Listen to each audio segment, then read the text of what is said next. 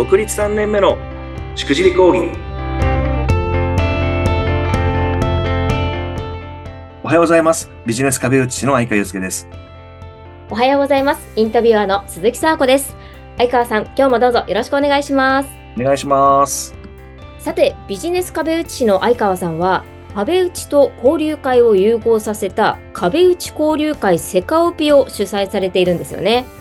はいあの相手のビジネスをですねどうやって伸ばすのかってことをテーマに4人1組でビジネスアイデアを壁打ち、まあ、ディスカッションする交流会をやっております今60人以上メンバー超えまして、本当経営者フリーランスが集まってますので、ぜひお試し参加の方お待ちしてます。ありがとうございます。さてさて、本日のテーマなんですが、はい人を育てられない人の特徴あるあるということですが。はいそうですね。ええ、あの僕も独立して、まあ3年以上経ちますけれども、ええ、ええ。まあ、周り見ても授業が大きくなるにつれて、まあ社員をね、採用するとか、まあ人に教える場面ってすごく増えてくるんじゃないかなと思います。そうですよね。はい。私もあの、セールスの支援事業っていうことをなりわいにする中で、まあいろんな企業にお邪魔をして、はいあ。の、教育を見る機会なんていうこともありますし、僕もあの、20年間ね、会社員をやってきて、えー独立をしてきた中で、ええ。これやっぱあかんなーっていうのをね 見てきた、はあのーところを、まさに今答え合わせをしている状況だったりします。なるほど。で、今日はなんかティーチングとかコーチングとか少しそんな小難しい話は抜きにですね、はい。実例、事例をベースにお届けできればなと思ってますので、まおあ、サクッと10分ぐらいお付き合いいただけたらなと思います。ああ、よろしくお願いいたします。いやー、じ、実例ちょっと聞きたいですね、早速。はい。人を育てられない人。はい。あ、これあかんなという。えもうそこね、早速結論一つお伝えすると、え。ええ、ええ。ズバリですね、もう木を見て森を見ずなフィードバックをする人、おー、なるほど。加えてそのフィードバックに設計図がない。うーん。設計図がない中、木を見て森を見ながら歩いてるみたいなようなフィードバックを結構多いです。いや、それでも結構わかりにくそうですね、もめちゃくちゃわかりづらいんですよ。ええで、なんかね、後で事例言いますけども、う。はい。に要領を得ないフィードバックになるので、うんなんかね、相川さんの話し方がちょっと、テンポがあれっていう話をしたと思ったら、なんか論理的になってないですよねって話になって、えー論理的で話しづらくて僕はどうしたらいいんだろうみたいな、半ばいじめみたいなフィードバックを僕は結構ね、客観的に見る場面があったので、ちょっと今日、さこさんをちょっと例題にして、わ、はい、はい。こんな風になったらどう思いますかっていうことをちょっと見てもらえたらなと思うんですけれど、おー、お願いします。さわこさん、あの、テレアポのバイトを始めました。はい。で、さわこさん、売る商材は、ネット回線の切り替えのご案内というテレアポをね、ええ。えーするという業務を預かって3日間頑張りました。はい。3日したら、上司から、ちょっとフィードバックしたいにいいですか？うん。と言われたときに、ええ。こんな風に言われたら、どうですかということなんですけれど、はい、はい。まず、あの、どうもお疲れ様でしたと。はい、お疲れ様です。はい、あの、家電の基本フローをね、お伝えしていると思うんですけれど、まあ、現状確認して、お困りごとをね、まあ、把握して、まあ、解決策の提示をね、しましょうなんてやりましたよね。はい。やりましたねえそ。んな中、ちょっといくつかね、思った部分があるんですけどええ、まず大前提ね、話し方がちょっとね、素人っぽくて、ちょっとね、プロ感足んないなと、ちょっと思ったんですね。はい。で、あの、ヒアリングもね、ちょっと甘めなんで、うん。一生懸命喋られてるんですけれども、ちょっと提案がね、うまく伝わってないんですよ。うーん。はいなん。かね、まあ、結局的にその説明含めて、結構抽象的な説明をされてるんで、なかなかね、話が散らかっちゃってて、まあ、伝わってない部分っていうのが、録音とね、めちゃくちゃ、あの、分かってきたんですね。うはい。んなんで、諏訪子さん、あの、そう、センスはあると思いますんで、まあ、しっかりね、今日から家電してもらって、成果を出してくださいね。お願いします。はい。が、頑張ります。おらーすなんていうフィードバックをもらったらどうですか？どこをどう改善しましょうかね？いや、全然わかんないですね。どこをどう改善すればいいのか。これね、何をどうしたらいいかわけわかめじゃないですか、こんなの全然わけわかんない。本当になんか、まあ、いじめられた。なんか、あの、いじめですよね出しされて、あの、放り出されたみたいな。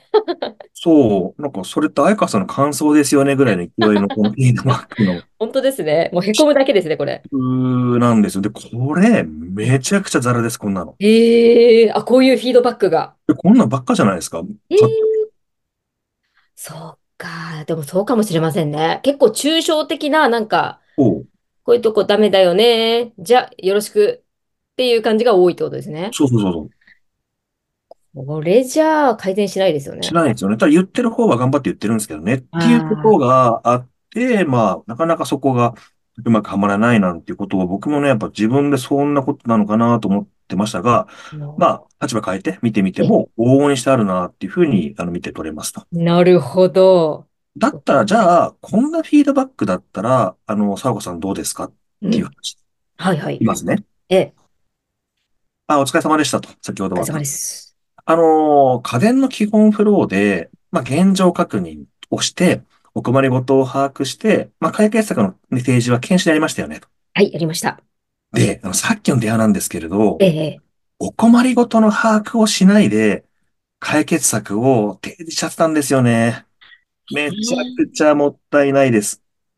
なるほで、ど。なんでそれしちゃいけないかというと、ええ、例えばなんですけど、沢子さんの旦那さんが80キロあるとして、うんうん。僕が聞いたときに、あ、沢子さん、いい方法ありますよ、トレーニング方法ありますよって聞いても、うんどうです？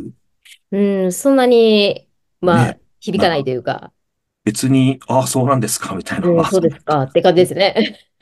というのが、さっね。きの沢子さんの電話です。ああ、はい。現状を聞いて、あ、な、そうなんですね。うちこれありますよって言っても、はあってなっちゃうんですね。ええ、もし仮に、あのーこんな風にどうですか？その後に、あ、そうですかと、80キロ結構ですね。うん。年代的にも、そろそろ痩せづらいとか、結構声聞くね、あの年次かなと思うんですけど、旦那さんもそんな感じですか？ね。結構なんか、ウォーキングしても痩せなくて困ってるなんてね、あるんですけど、同じ感じですかね。ああ、わかります。そうそうそう。そういう感じです。ですよね。まさに。なんでちょっと今僕らの方では、まさにその40歳以上にターゲットにね、絞ったいいトレーニング方法を開発してまして、一回なんか話聞いてみませんか？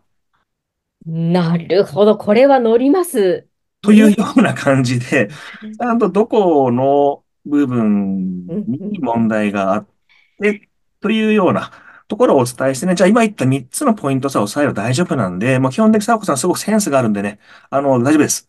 あの、このまま行きましょう。克服作りましょう。なんていう風なフィードバックもらったら、これ成果出ますよね。あ、めちゃめちゃわかりやすいですし、取り組み方やっぱり変えようって、ね、実際に具体策を言ってくれてるんでわかりますね。というようなフィードうん。バックをする人としない人っていう差は、雲泥の差が出る、うん間違いないかなと思ってます、これは。うんなるほど。で、まあ、最後ね、まとめになってきますけれども、はい。どうしたらいいんですかっていうことなんですが、まあ僕の知る限りですね、これできてない人っていうのは、そのあるべき姿、こういうふうにすべきだよねっていうのが言葉になってないです。なるほど。頭の中あります。こんなふうになってほしい。うんうん。で、手順があるんだったら、その手順もちゃんと言葉、言語化する。文字にする。うんうん。大事ですね。それを一個の設計図として持っといて、そのあるべき姿、手順に対して、今の沢子さんってどこがこれ出ちゃったよねっていうふうに伝えてあげないと、ね、あなたの感想ですよねみたいな、いじめみたいなフィードバック。ただの感想でしたね。しんどいですからね、食らってる方ね。いやー、ほんとしんどいです。へこむだけ。